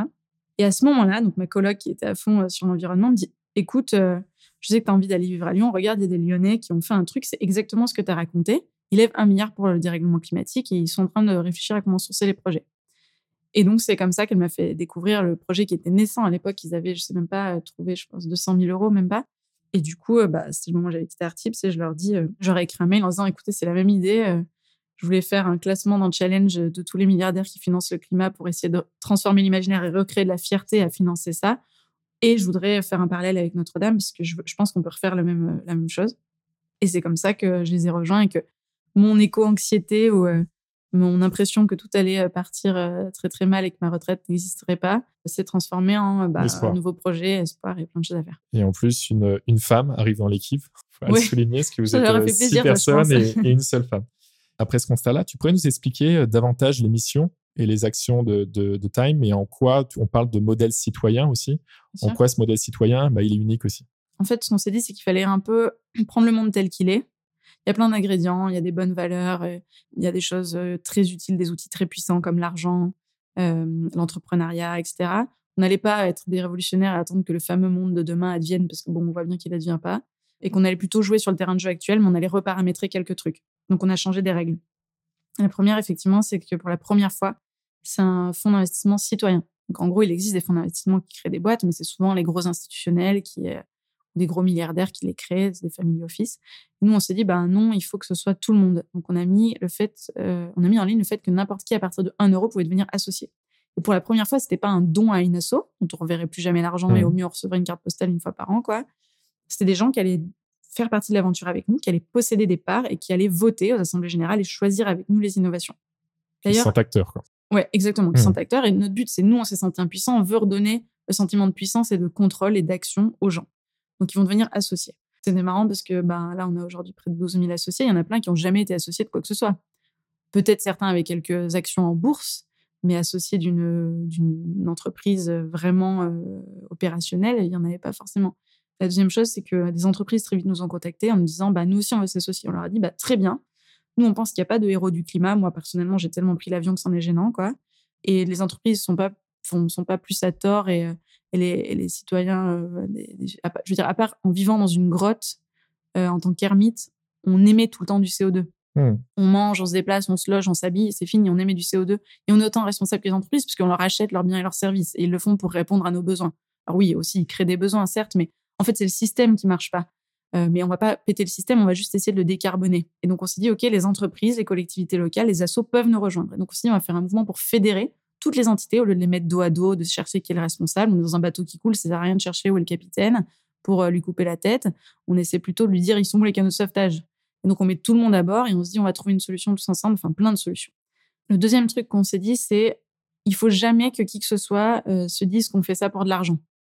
L'argent, pour nous, ça a toujours été un moyen, que ce soit chez Artips ou euh, dans Time for the Planet, c'est jamais une finalité. Et donc, on veut enlever euh, toute suspicion. Donc, on va faire, on va être une société à mission, donc une entreprise, mais elle va être à but non lucratif, et on va l'écrire. Alors là, c'est assez drôle parce que pour écrire ça, c'est interdit par la loi. Euh, ça n'existe pas en France. Et donc, que ce soit vraiment un but non lucratif, il faut deux choses. Faut un, qu'il n'y ait pas de plus-value possible, et deux, qu'il n'y ait pas de dividendes possible. Donc, les dividendes, c'est interdit d'écrire quand vous êtes une société que vous distribuerez pas de dividendes, c'est dans la loi. Alors, on s'est dit, bon, faut trouver un petit hack. Donc, on a écrit que, euh, dans nos statuts, qu'on ne distribuerait des dividendes que si un jour on revenait à plus 0 degré par rapport à l'ère préindustrielle. Donc, a priori, ça s'appellera un problème j'espère récupérer, j'espère avoir des Voilà. dividendes. du coup. On espère tous avoir des dividendes, mais c'est pas pour tout de suite, en tous les cas, comme euh, notre associé Jean Jouzel nous l'a dit. Et donc, c'était très bien parce que ça garantissait qu'il n'y aurait pas ça. La deuxième chose, c'est comment garantir qu'il n'y ait pas d'enrichissement personnel, de plus-value. Et ben, il fallait que euh, on dise euh, que personne, euh, enfin, qu'il n'y aurait pas d'intérêt à revendre ses parts plus chères. Imaginons, tu achètes 100 parts à 1 euro, donc, et que tu essaies de les revendre 10 euros à quelqu'un, personne ne te les achètera parce qu'en venant sur notre site, il pourra avoir la même chose pour 1 euro la part. Donc, ni les fondateurs, ni les associés, parce qu'on a tous les mêmes parts, ne pourront s'enrichir. Et donc, nous, on ne se crée pas, on se crée pas de patrimoine individuel, sans parler du fait qu'on ne se paye pas en plus. Donc, euh, vraiment, on touche aucun argent. Et personne ne va s'enrichir. Et c'est ce qui fait que, du coup, on attire plein de gens euh, qui redoutent pas le fait que ce soit à but lucratif. Et, par exemple, dans notre comité scientifique, on a des gens du CNRS, du CEA, des gens qui viennent bénévolement, comme nous, passer énormément de temps, alors qu'en temps normal, ils n'accepteraient pas de le faire pour une société euh, qui a pour but de s'enrichir. Donc ça, c'est une deuxième règle essentielle, c'est vraiment la non-lucrativité. La seule bénéficiaire de notre initiative, c'est la planète. Et du coup, les gens qui habitent, donc nous indirectement, mais pas d'une manière financière. Donc on a volontairement dit que le taux de retour financier, donc euh, combien un euro vous rapporte en euros, est de zéro. Un euro vous rapportera rien.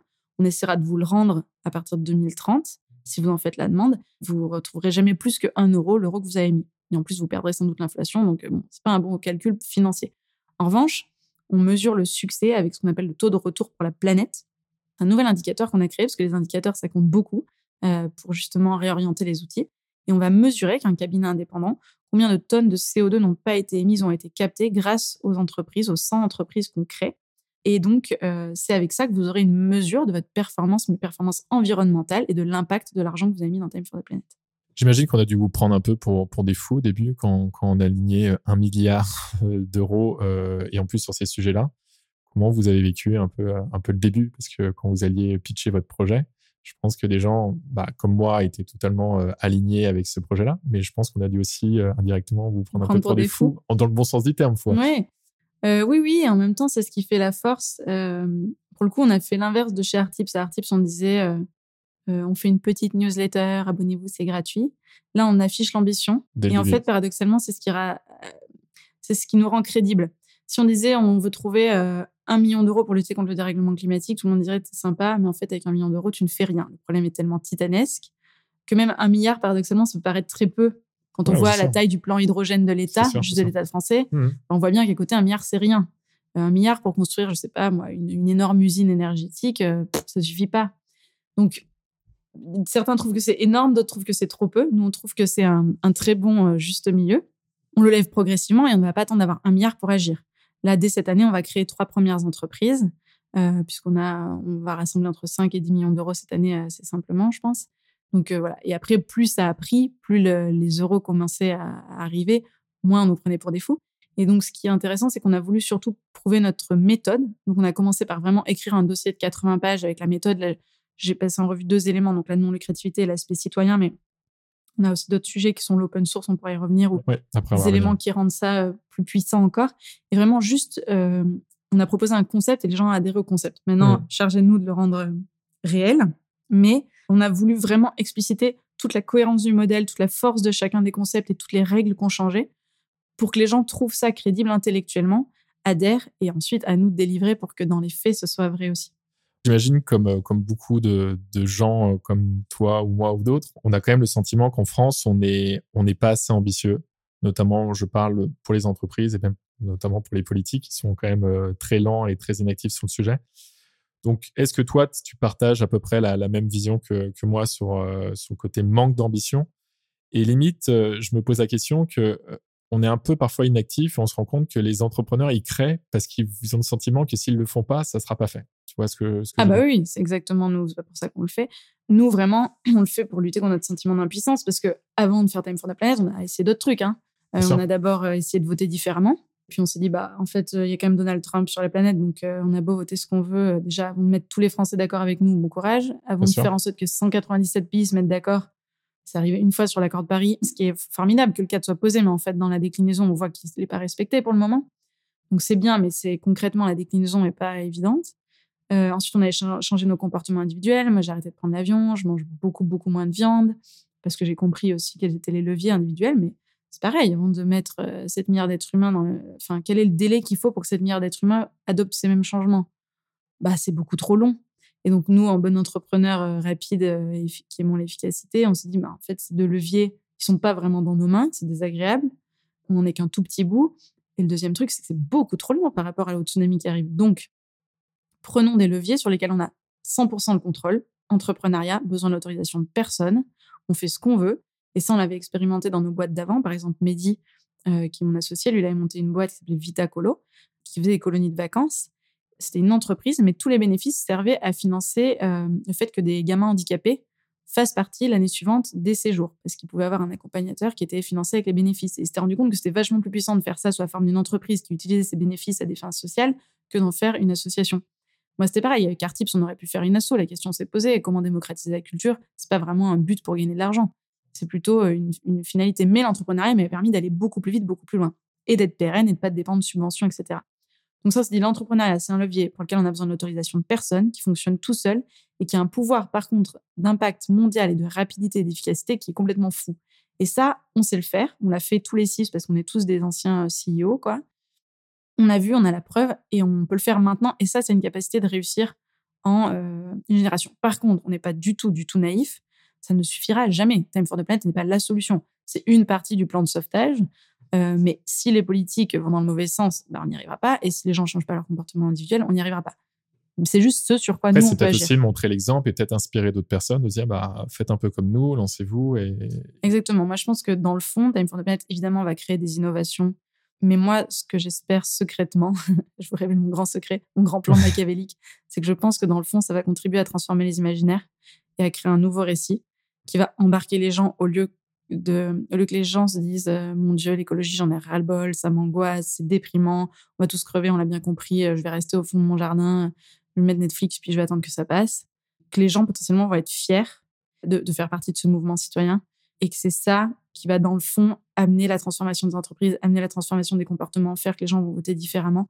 Et, et mon, mon, grand plan machiavélique derrière for the Planet, c'est de créer enfin un récit fédérateur, commun, optimiste, d'espoir, de arrêter de dire tout le temps c'est foutu parce qu'en fait si c'est foutu, bah on nous pente tout de suite quoi. Non, c'est sûr, c'est pas un message qui euh, qui donne envie de, de s'investir davantage. On disait tout à l'heure, Time va investir dans, dans 100 euh, startups ou 100 innovations. Ça serait quoi déjà pour toi le, le projet idéal on va dire, euh, si tu devais nous donner un peu les facettes du projet idéal, et quels sont les leviers sur lesquels ces entreprises pourront agir ou peuvent agir? Déjà, pour être très clair, on vise pas tout type d'entreprise. On a un scope, enfin un périmètre d'intervention très spécifique. On agit sur cinq euh, domaines qui sont les plus carbonés.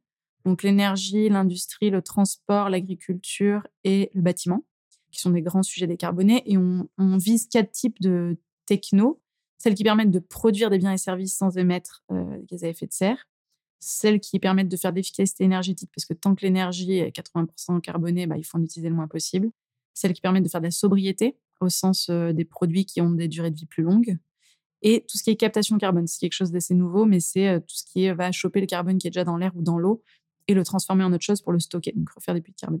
Donc par exemple, on va que sur des choses qui sont très directes sur le CO2 et le méthane, si quelqu'un nous dit euh, vous travaillez sur la biodiversité ou le plastique dans les océans, on fait pas ça. Si c'est une appli sur la sensibilisation pour euh, que les gens changent leur comportement individuel, c'est très bien, mais c'est pas ça parce que ça n'a pas un impact direct mmh. et mesurable. On veut que du direct et mesurable. Je vais vous donner quatre ou cinq exemples de boîtes qu'on regarde. Il y a un climatiseur qui n'émet pas de gaz à effet de serre. En fait, on va avoir de plus en plus chaud. Tout le monde a besoin des climatiseurs, surtout les personnes âgées, sinon elles vont vraiment clapser, quoi.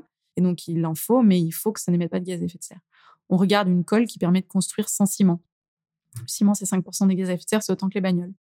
On regarde un truc qui permet, euh, posé sur les plages, de capter le CO2 ambiant et de le transformer. On regarde des kits industriels qui permettent de transformer automatiquement des voitures thermiques en voitures électriques sans avoir besoin de racheter une nouvelle bagnole. Évidemment, sinon, il faut la reproduire et donc euh, produire, bah, ça, enfin, ça émet énormément de CO2. Donc voilà, on est, on est sur des choses comme ça. Les critères, c'est que ce soit une boîte soit pas encore formée, soit assez jeune. Et nous, ce qu'on fait, c'est qu'on détecte des innovations donc, on prend des innovateurs qui, en général, sont des scientifiques, mais on, on est plus large que ça parce qu'on fait du high-tech, du low-tech et du changement de business model. Donc, on trouve ces gens-là. Une fois qu'on les a trouvés, on n'attend pas qu'ils deviennent des super entrepreneurs parce que c'est pas du tout la même posture, c'est pas du tout le même métier. On va leur adjoindre un entrepreneur aguerri qui a déjà réussi, qui donc est plus là pour la thune globalement, qui va être payé, hein, mais euh, qui va le faire pour euh, l'impact essentiellement, et qui surtout va avoir déjà euh, monté une boîte de zéro à 300 personnes, internationalisé un projet, compris comment faire du marketing, a déjà géré des grosses équipes, etc. Et qui va pouvoir accompagner l'innovateur directement là-dedans. Et comme ça, on n'attend pas que le scientifique se transforme, soit incubé, apprenne comment faire un business model, une convention collective ou je sais pas quoi. On met tout de suite les, meilleurs ensemble. Et on finance, pareil qu'il n'est pas à lever des fonds, on finance un premier ticket entre 500 000 et 2 millions d'euros, puis on les finance jusqu'à 10 millions d'euros. Donc ça, c'est vraiment comment on accélère toutes ces phases qui, nous, on l'a vu en tant qu'entrepreneur, enfin, prennent énormément de temps. Quand on a levé de l'argent chez Artips, pendant six mois avec mon associé, on a fait ça 50% de notre temps. C'est un tel défocus, c'est beaucoup trop de temps perdu. Et derrière, le levier essentiel, c'est l'open source. Euh, c'est de se dire, en fait, nous, chez Time for the Planet, on veut pas vraiment créer juste des startups, on veut créer des marchés entiers. Comment on fait ça? On dit qu'à chaque fois qu'on crée une entreprise, euh, l'innovateur accepte, et c'est marqué dans les statuts, de mettre sa propriété intellectuelle, donc son brevet, son innovation en open source, c'est-à-dire pour qu'elle soit copiée gratuitement partout dans le monde et répliquée. Donc ça, c'est un peu étrange aussi, ça paraît très contre-intuitif. Et en fait, ça donne une puissance de dingue à une idée. C'est très comparable au gel hydroalcoolique. Je compare souvent à ça. Euh, en gros, le gel hydroalcoolique, c'est un mec qui s'appelle, euh, c'est un docteur qui s'appelle Pité qui l'a inventé. Et donc c'était génial. Sauf qu'un jour, il s'est baladé en Afrique. Et qu'est-ce qu'il a vu? Il a vu son gel hydroalcoolique enfermé dans une boîte avec un cadenas. Il a dit, mais qu'est-ce que c'est que cette histoire? Et les mecs ont dit, bah, en fait, c'est tellement cher qu'on le garde juste pour notre chirurgien et nos patients VIP. Ils ne lavaient pas les mains, ils désinfectaient pas les mains avant d'opérer pour les autres. Donc, le docteur Pité a été traumatisé. Il a dit, mais c'est un scandale, on pourrait sauver tellement de vies. Et donc, il est retourné à l'OMC, il a mis euh, gratuitement à disposition de tous la recette. Qu'est-ce qui s'est passé pendant le Covid? On s'en souvient tous, première, première vague. D'un coup, on réalise qu'il faut se laver les mains et qu'il faut du gel hydroalcoolique de partout pour lutter contre la pandémie. Et là, tout le monde se rue dans les pharmacies, les gens se, se hurlent dessus, et euh, il n'y a plus de bouteilles au bout de deux jours. Et donc, qu'est-ce qui s'est passé? Vu que la, la recette était euh, libre, eh bien, d'un coup, LVMH, L'Oréal, qui fabriquait d'habitude du Les parfum, pharmaciens ont pu le faire. voilà, tout le monde, euh, ont utilisé toute leur chaîne de production déjà existante en Mhm. produits. Plein de petits producteurs, même d'individus, se sont mis à suivre la- le truc à la lettre. Trois semaines plus tard, on avait tous des bouteilles à trois balles à la pharmacie. Euh, si on était resté sur un brevet, en fait, il y aurait encore qu'une seule usine Bien et sûr. une deuxième à côté en train de se construire, mais qui va mettre 10 ans à se construire. Et les bouteilles seraient à 3000 euros uniquement pour les milliardaires. Euh, et en fait, la pandémie, même si on n'est toujours pas très content de l'état actuel, mais elle sera infiniment pire, en fait. Mhm. Et donc, nous, on se dit, on veut le gel hydroalcoolique du CO2. C'est-à-dire que si on avait un problème à résoudre sur 10 générations, très bien, nous posons des brevets, euh, gardons le temps de construire nos usines. Si on n'a qu'une génération pour réussir, c'est une folie de laisser une bonne idée dans les mains d'une seule équipe, même si c'est nous qui l'avons choisi. On préfère que notre équipe ne réussisse pas et que euh, l'argent qu'on a mis bah, soit entre guillemets perdu, mais que l'innovation a été répliquée par cinq ou six autres entreprises mondiales qui, elles, grossissent très bien. Bon, bah, au moins, on n'a pas tout perdu, puisqu'on a tout le CO2 capté euh, en Chine, en Inde, je sais pas où, en Afrique euh, ou aux États-Unis, c'est autant de degrés en moins à Paris à la fin. Donc, c'est un enjeu coopératif. C'est pour ça que l'open source sur ce sujet-là a énormément de sens. L'objectif, c'est de viraliser les innovations, qu'elles soient euh, en open source, afin que tout le monde, enfin, qu'elles puissent se déployer euh, de- Très vite. en termes de plus grande envergure. Il y a aussi, j'imagine, cette volonté de, transparence aussi euh, vis-à-vis euh, bah, des citoyens, vis-à-vis de tout le monde, de, de- des, innovations sur lesquelles vous allez investir de l'argent et de l'énergie. Je pense qu'il y a cette volonté aussi d'être hyper transparente sur ce qu'elles font, sur votre stratégie, sur votre vision. J'imagine que le volet transparence. Absolument. Le volet transparence, il est essentiel. D'abord, quand vous rassemblez plein de gens, si vous voulez qu'ils adhèrent au projet longtemps, il faut le faire. Donc, on, on a plusieurs euh, manières d'assurer cette transparence. La première, c'est par rapport à nous. Donc, par exemple, quand on va convoquer une assemblée générale, tous les votes seront rendus publics. Donc, imaginez, il y a un grand groupe pas très vertueux en termes d'écologie qui nous rejoint, très bien, on accepte tout le monde, Mhm. et qui vote un truc contre l'intérêt de la planète. Bah, le lendemain, vous avez tous les associés, tous les journaux qui sont au courant. Donc, euh, ça va être un petit peu difficile à assumer pour eux. De la même manière, nos comptes euh, bancaires de Time for the Planet, pas nos comptes perso, mais seront rendus publics sur le site internet. Toutes les décisions, tous les documents sont publics. Ça n'existe pas dans une société Non, qui c'est publie toutes ces AG, Mhm. tous ces trucs-là. Tout ça est public. Et ensuite, euh, la deuxième chose, c'est que nous, on a constitué autour de Time for the Planet un mouvement citoyen, en plus d'être une entreprise. Et donc, sur les 12 000 associés qu'on a, on a plus de 1200 bénévoles aujourd'hui qu'on a rassemblés dans ce qu'on appelle la galaxie de l'action. Donc ça aussi, c'est un bon apprentissage. Chez Artips, on avait plein de bénévoles volontaires, on n'avait jamais trop réussi à savoir comment les intégrer au projet. Chez Time, euh, on a Nico qui est super fort là-dessus, sur l'intelligence collective et ce genre de structuration de mouvement, qui a tout pensé. Et donc, en fait, dès que quelqu'un veut nous aider, il suit des formations, un onboarding, il est accueilli par des gens spécifiques qui ont reçu aussi une formation spécifique. Il rejoint une planète, la planète designer, la planète codeur, la planète traducteur, la planète réseauteur. Chaque planète a un leader, un gluon, un rôle mémoire. Bref, on se dans un vrai jeu vidéo. Il crée ensuite des comètes et des groupes d'action et il passe à l'action. Parce que, alors, nous, si c'est pour nous donner des idées, on en a plein des idées, on n'a juste pas le temps. Nous, on veut des gens qui passent à l'action. Et donc, en fait, il y a plein, plein de petits projets citoyens qui se montent autour du projet Time for the Planet et qui font grossir et qui donnent une puissance énorme. Par exemple, moi, mon job, c'est de parler avec les grands groupes pour les convaincre de nous rejoindre. Euh, si j'allais avec mes petites mains, euh, il se passerait rien. Or là, je pitch un COMEX de grands groupes par jour, littéralement, parce que les 1200 bénévoles m'ont monté des rendez-vous avec toutes les bonnes personnes qui comptent, parce qu'ils sont eux-mêmes employés de ces sociétés-là. On a obtenu une campagne de JC2Co d'une valeur énorme dans toute la France parce qu'un associé a imprimé sa carte de visite. Euh, c'était pas du tout un fondateur, hein, c'était un associé lambda qu'on connaissait pas. Il a pris rendez-vous avec la directrice marketing. Il a dit euh, Bonjour, je suis associé de Time for the Planet. On fait ça. Est-ce que vous pouvez nous aider? La dame a dit Bah, écoutez, pas de problème. J'aime beaucoup. Je vous donne euh, des affiches. Envoyez-moi vos affiches. Et ensuite, il contacte les fondateurs en disant Bon, bah, moi, je suis associé avec vous. J'ai obtenu ça. euh, où est-ce que je trouve les affiches à lui envoyer, quoi? Et c'était génial parce qu'on s'est dit Bah, voilà, le mouvement nous dépasse. Ouais, Donc, on a dû vite faire des le- affiches. Ensuite, pareil, on a demandé à l'équipe de designers, de bénévoles designers, de nous dire bah, proposez-nous des affiches. Et euh, ensuite, on était déployés dans toute la France. Mais tout ça aurait été absolument impossible juste avec nos, nous six, quoi. Donc, on a structuré tout ce mouvement. Et la transparence est absolue là-dedans, puisque par exemple, toutes les innovations qu'on reçoit sont analysées par 1000 évaluateurs. Donc, euh, c'est 1000 euh, bénévoles qui peuvent bah, discuter avec l'innovateur, lui poser des questions. On l'a formé en amont pour qu'il sache sur quels critères évaluer l'innovation. Il y a une plateforme où toutes les innovations sont là, il peut les consulter, il peut donner son avis, il peut discuter avec les mecs. Donc vraiment, oui, transparence via la communauté euh, et qui au quotidien est agissante et sur notre site internet et dans notre communication, c'est essentiel pour créer la confiance. On parle souvent euh, en ce moment du mot un peu, pour moi, un peu galvaudé, le mot s'engager. On dit souvent ah, j'ai envie de m'engager ou les sociétés s'engagent. Pour toi, ça t'évoque quoi ce mot-là, mot s'engager? Moi, je, je, trouve que on est un peu ce qu'on fait c'est bizarre de dire ça parce que je pense, je, je, pense que c'est important de, on est, ce, on est ce que sont nos actions, quoi. Et donc, euh, c'est très bien de dire, euh, moi, je suis pour la planète ou je sais pas quoi. En fait, euh, à la fin, c'est très facile de le dire sans faire. Et donc, pour moi, s'engager et faire, c'est une manière de définir un peu qui on est. Et tous les gens qui nous rejoignent et qui s'engagent aux côtés de Time for the Planet, ils veulent montrer qu'une partie d'eux, grâce à leurs actions, va dans le bon sens. Et je trouve ça hyper intéressant. Et, et, s'engager et passer à l'action, c'est très, enfin, ça permet de savoir mieux qui on est. Euh, et étonnamment, moi, depuis que je suis dans Time for the Planet, je vais beaucoup mieux. C'est-à-dire qu'une fois qu'on s'est mis dans l'action, une fois qu'on s'est engagé, on a l'impression de ne plus faire partie du problème et de faire partie de la solution. Et ça change le regard qu'on pose sur soi aussi et que les autres posent sur nous. Euh, et, c'est une des meilleures solutions euh, face à des problèmes aussi titanesques, je trouve. C'est sûr. Et euh, ça ressemble à quoi une, semaine à la, colline? Parce que j'imagine quand on a un beau projet comme ça, il y a beaucoup de choses à faire. Je sais pas, ça ressemblerait à quoi si tu nous, nous dis voilà euh, ta semaine? Bah Là, c'est un peu particulier parce qu'avec le confinement, euh, c'est surtout beaucoup de casques sur les oreilles et d'ordinateurs. En fait, ce qui est très chouette là, c'est que contrairement à Artips, on était deux pour tout faire. Là, on est six. Et on n'est pas des, débutants, c'est-à-dire qu'on on est tous des bons spécialistes de nos domaines. Par exemple, Arthur, qui est mon associé qui est en charge des réseaux sociaux, euh, dans sa vie précédente, il a monté des boîtes et des communautés. Et donc, c'est un dingue de réseaux sociaux. Euh, c'est un influenceur, c'est un YouTuber. Donc, quand il fait une vidéo YouTube, ça marche. Euh, quand il trouve un hack sur LinkedIn pour faire que les gens, que ça devienne viral, ça marche. Mehdi, c'est un spécialiste de l'automatisation et des process. C'est un mec qui dort pas. et globalement, j'ai un problème. Je dis, j'ai un problème, j'ai trop de rendez-vous avec les entreprises. Littéralement le lendemain, j'ai un pipe tout automatisé, tout est clean quoi.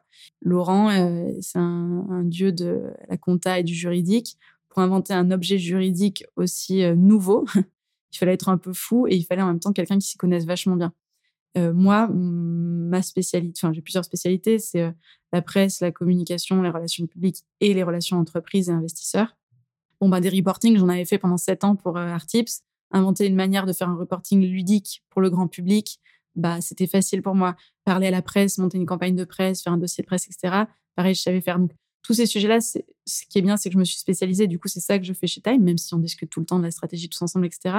Et donc, mon quotidien, ça va être beaucoup parler à des entreprises, les convaincre de nous rejoindre, de toute taille, inventer ce qu'on peut leur offrir en contrepartie, euh, qui soit pas du greenwashing, mais qui apporte de la valeur à nous et à eux parler avec la presse, faire connaître le projet, intervenir dans beaucoup d'événements, créer les nouveaux outils, les nouvelles offres, les nouveaux, tous les éléments visuels aussi, toute la communication.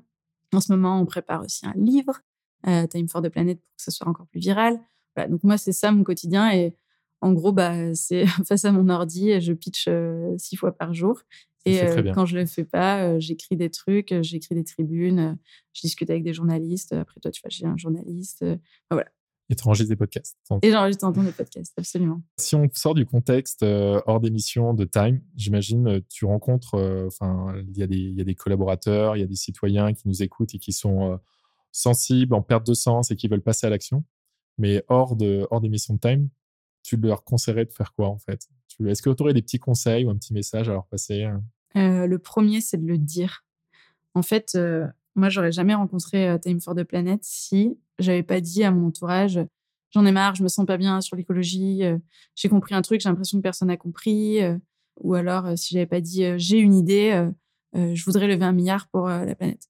Ma coloc n'aurait jamais vu, enfin n'aurait jamais pensé à me présenter Time for the Planet. Et en fait, c'est une fausse idée de, de croire qu'on va nous voler les idées. Personne n'a le temps de créer Time for the Planet. Je veux dire, personne n'avait le temps de créer Artip. C'est en fait quand vous avez un problème, moi je considère toujours que les gens autour de moi, on va dire c'est très utilitariste, mais mais c'est pas vraiment ça, mais les gens autour de nous c'est une banque de données d'expérience. Et donc en fait, plus vous allez partager vos problèmes, plus les gens vont, c'est la nature humaine, essayer d'y trouver des solutions. Et si vous la trouvez pas tout de suite, c'est pas grave parce qu'en fait, dès qu'ils vont entendre quelqu'un qui a un bout de solution pour vous, ils vont vous le dire. Et donc, si vous êtes malheureux parce que vous ne trouvez pas de sens, si vous avez envie de changer de boulot, si vous avez envie de vous engager mais vous savez pas dans quoi, dites-le. Je suis malheureux. Dites-le à votre entourage, dites-le dans votre boulot, dites-le ailleurs. Je suis malheureux parce qu'il me manque ça, il me manque ça, il me manque ça. Et les gens, naturellement, vont penser à vous quand ils vont entendre quelque chose qui résonne. Et donc, vous plantez juste plein de petites graines. Et c'est pas grave, vous avez le droit de le dire, de ne pas être heureux tout à fait à tous les instants de votre vie, c'est OK, quoi. De être en transition et de chercher. Planter des graines. Et euh, moi, j'ai toujours, c'est enfin, c'est pas moi qui le mais c'est en faisant le premier pas que la route apparaît. Ça a toujours marché dans ma vie. Et donc, parfois, il suffit de faire un premier pas. Par exemple, avant de trouver Time, euh, quand j'étais malheureuse, le premier truc que j'ai fait, euh, je me suis inscrite à une conférence des Shifters, donc, qui était le groupe de Jean-Marc Jancovici. je suis arrivée dans cette association, je l'ai trouvé formidable. Je me suis dit, OK, avec Artips, on fait du micro-learning. Je suis allée voir le patron des shifters et je leur ai dit, est-ce que vous voulez qu'on fasse ensemble un micro-learning pour votre communauté, pour bien former sur euh, les leviers personnels? Il dit, bah oui. Et puis de là, euh, bah, ça, a grossi, ça a. En fait, il suffit de commencer par une petite action euh, pour que toute la suite se construise. Mais si vous faites rien et si vous attendez que les gens viennent vous trouver avec des solutions, ça n'arrive pas. Voilà, initier un premier pas. Et, Toujours. Voilà. Pareil, si tu avais une, une journée, une seule, euh, pour convaincre une personne de passer à l'action euh, sur ces sujets euh, environnementaux, tu l'emmènerais faire quoi? Je sais pas, lui faire vivre une expérience, rencontrer une personne, lui faire lire un livre ou quoi que ce soit. Tu lui ferais faire quoi? Bah, le, truc que j'en ferais, j'en ferais trois, trois choses. La première, c'est que je lui ferais écouter la conférence de Jean Covici qui m'a traumatisée, moi. parce que je sais qu'elle a été un déclic pour beaucoup de personnes. Comme ça a été mon déclic, je me dis que ça peut être intéressant. Ça n'a pas marché sur tous les gens à qui je l'ai envoyé, mais ça a marché sur un certain nombre de personnes à qui je l'ai envoyé. Je leur ferai faire une fresque du climat, qui fonctionne assez bien aussi. Et une fois qu'ils auraient bien pris conscience du problème, euh, je leur ferai faire la formation que les shifters proposent aussi. Moi, je suis très formation, mais désolé, c'est mon. Ouais, mais c'est. Euh, c'est ma. C'est mon faut, des, il faut avoir des outils avant tout, parce que si on n'est pas formé, euh, c'est. Et les shifters interviennent bénévolement dans les boîtes. ils étaient venus d'ailleurs chez Artips, parce que j'avais fait venir, pour présenter les différents leviers. Par exemple, un truc qui me fascine toujours chez mes copains. très bons amis à qui je leur raconte ce que je fais. Ils me disent Ah, bah, moi, je t'inquiète, je suis déjà dans l'action, euh, je prends plus de bain et j'éteins la lumière quand je sors de la chambre. Je dis, bah, très cool, mais en fait, euh, tu as une idée sur les émissions carbone? Parce que, par exemple, tu prends encore l'avion euh, quatre fois par an, dans des longs courriers, tu manges de la viande. Bah oui, alors? Et tu, tu vois l'ordre de grandeur, et ça, c'est un truc que Jean oui, a très bien réussi à faire. Mmh. C'est que, en fait, il y a un tel gouffre entre prendre l'avion ou couper l'eau quand on se lave les dents il y a un tel gap en termes d'impact que tant qu'on le sait pas, c'est difficile d'agir. Moi, je trouve que j'en veux pas du tout à tous les gens qui n'agissent pas parce que sans doute, un, ils sont pas au courant. Par contre, une fois que les gens sont au courant, ils se rendent pas compte. Ils se rendent pas compte. Une fois que les gens sont au courant, ils ont plus le droit de dire euh, qu'ils continuent à vivre comme avant. Enfin, enfin, ils font ce qu'ils veulent, mais j'aurais beaucoup plus de mal à les comprendre. Et je trouve qu'un truc qui manque énormément dans la sensibilisation sur l'environnement aujourd'hui, c'est les ordres de grandeur. Parce qu'une fois qu'on a compris, OK, euh, moi j'émets 12 tonnes de CO2 par an, euh, si je fais un aller-retour à New York, ça en rajoute 3 ou 4 tonnes. Ok, donc c'est un tiers, donc ça, c'est un levier. Et puis après, les gens choisissent ce qu'ils veulent faire. Ok, moi, manger de la viande, c'est ultra important. Par contre, les vacances, je peux partir peut-être en Espagne au lieu d'aller à Miami. Mmh. Euh, ça, je peux faire. Ou alors, moi, la viande, je m'en fous. De toute manière, j'aime pas tellement ça. Mais par contre, c'est hyper important que j'aille voir ma grand-mère qui vit, je sais pas quoi, que je prenne l'avion. En fait, si les gens avaient les ordres de grandeur, ils pourraient faire des choix plus éclairés. Et, et ça, c'est un truc qui manque. Et je trouve qu'il y a très peu d'outils de sensibilisation qui qui montre ça. Et Jankovic et les shifters sont un de ceux qui le permettent le plus. Et donc, c'est ça que je ferai. Et à la fin, on irait finir par une petite rando pour se rappeler que c'est quand même cool la nature aussi. La nature. Quelque chose de moins intello, quoi. Bon, tu as cité déjà un idole, mais est-ce que tu as d'autres personnes qui qui t'inspirent, tu vas dire des idoles, des gourous, je sais pas comment le dire forcément, qui t'inspirent vraiment et que tu voudrais euh, partager? Alors moi, il y a quelqu'un qui m'a hein. beaucoup aidé dans, enfin une lecture qui m'a beaucoup beaucoup aidé, euh, mais j'admire pas la personne en tant que telle, c'est un peu bizarre. Euh, ça, c'est mon côté femme entrepreneur, c'est Sheryl Sandberg. C'est-à-dire que je déteste ce qu'elle a fait de Facebook euh, et je n'admire pas la personne euh, pour ce qu'elle a fait. quoi. Par contre, elle a écrit deux livres, Plan B, enfin Plan B sur la résilience quand son mari est mort. Et avant ça, elle avait écrit un livre en français, je crois que c'est Les femmes, le pouvoir, l'argent et le travail ou un truc comme ça. Où en fait, en le lisant, je me suis dit, oh mon Dieu, tout ce qu'elle dit est vrai et tout ce qu'elle dit euh, me concerne directement en tant que femme entrepreneur ou femme, on va dire, avec un, poste à responsabilité ou du pouvoir entre les mains. Et j'ai compris tellement de choses en lisant ces bouquins et tellement de mécanismes qui fonctionnaient en moi et dont j'avais pas conscience. Ça m'a énormément aidé. Donc ça, c'est plutôt pour un sujet femme. Euh, si vous avez euh, syndrome de l'imposteur, si vous comprenez pas pourquoi euh, tous vos copains mecs se la pètent sur leur boulot et que les femmes ne racontent jamais leur succès, mais racontent toujours leurs difficultés professionnelles plutôt. Enfin, pourquoi on fait tout ça? Euh, Pourquoi les femmes demandent jamais d'augmentation et les hommes en demandent tout le temps? Pourquoi quand on me venait demander des augmentations à moi, je le vivais plus mal quand c'était une femme qu'un homme? Enfin, voilà, plein de choses, vraiment tous les biais implicites, etc. Mmh. Une fois que c'est qu'on a pris conscience, on peut lutter contre. Tant qu'on ne sait pas que ça existe, c'est pareil. C'est comme le réchauffement climatique, on peut rien faire. Bon, on va peut-être euh, avoir une petite note un peu optimiste, mais si tu avais une petite baguette magique, tu rêverais de changer quoi dans ce monde actuel? Une seule chose alors, si j'avais une baguette magique, ce serait génial parce que je pourrais trouver une solution à un de mes problèmes fondamentaux et pour lesquels j'ai pas de réponse. C'est que je ferais en sorte de péter les bulles algorithmiques dans lesquelles on s'enferme. Alors, je sais pas si tu vois ce que je veux dire, mais en gros, euh, un autre exemple très drôle, enfin très drôle, non pas très drôle, mais un autre exemple emblématique, c'est quand je suis rentrée à Noël voir ma mère à nouveau. C'était il y a deux ans et que c'était en pleine phase des Gilets jaunes. Moi, je vais à Paris, euh, plus aucun commerce ouvert les samedis, c'était une catastrophe. Et je dis à ma mère, euh, bah, je comprends pas les gilets jaunes, pourquoi ils continuent, c'est en train de tuer les commerçants. Ma mère me dit, je comprends pas euh, comment on supporte les violences policières faites aux gilets jaunes. Et là, je lui dis, euh, de quoi tu parles? Et elle me dit, mais toi, de quoi tu parles? Et je me suis dit, mais c'est dingue. Et donc, on a ouvert nos Facebook on a descendu nos 25 articles Facebook. On n'avait que des articles sur euh, les petits commerçants qui en pouvaient plus, Paris qui était, enfin, l'international qui nous regardait hyper mal, etc., que c'était la révolution. Et elle, elle n'avait que des trucs sur la violence policière. Et je me suis dit, le problème, c'est qu'on n'a plus le même menu commun. Donc en fait, on s'est hurlé dessus à Noël, euh, littéralement, euh, en se disant que vraiment, euh, je sais pas quoi, nos valeurs étaient plus les bonnes, enfin n'importe quoi. Bon, on discute beaucoup. Conflit générationnel. Voilà. Et en fait, c'était pas ça. Et quand j'ai compris ça, je me suis dit, oh mon Dieu, en fait, on n'a plus le même menu commun pour faire les choix. Et ça, c'est très grave. Et par exemple, quand on va sur le site du Monde maintenant, on, le Monde ne pousse pas les mêmes articles à tout le monde. Parce qu'en fait, euh, tout comme YouTube ou plein d'autres trucs, ils ont intérêt pour leur business model à faire que tu restes. Et donc, pour rester, il faut te mettre des choses qui te renforcent dans tes opinions. Mmh. Or, en fait, il y a plus d'endroits où tu discutes avec des gens qui ont des opinions contraires et tu vois même plus d'opinions contraires. Trump et le Brexit, on l'a pas vu, nous, dans mon cercle. Parce qu'en fait, jamais on avait des articles qui disaient que c'était possible. Mmh. Et à l'inverse, il y a des gens qui jamais ont lu des trucs contre Trump. Et ça, ça renforce les gens euh, dans leurs opinions. Ça crée des sociétés ultra fracturées comme aux États-Unis. Ça nous donne l'impression d'avoir raison et on peut plus faire des choix communs et on peut même plus, on n'a même plus la même notion de la vérité. Tout ça étant en plus aggravé par les fake news, mais vu qu'on n'a plus la même vérité comme base commune, c'est plus une question d'opinion et qui sont contraires, etc. C'est qu'on a l'impression que les autres mentent et on a l'impression que les autres ils sont de mauvaise foi. Parce que s'ils lisaient un petit peu, bah ils penseraient comme nous. sûr, Sauf qu'en fait on lit plus les mêmes trucs. Donc évidemment qu'on on pense que les autres sont de mauvaise foi, ils sont des menteurs, ils sont dans le faux et on est sûr d'être dans le vrai. Et du coup ça crée énormément d'agressivité. Et c'est très compliqué d'agir et de transformer un monde dans lequel on n'a pas le même menu commun. C'est ça que j'essaierai de changer. Et j'ai aucune idée de comment le changer par contre. Non, mais c'est un bon axe de réflexion en tout cas. Donc si, je me dis, si des personnes sont intéressées par Times, euh, par Time, Times, t'as vu, directement, j'ai changé.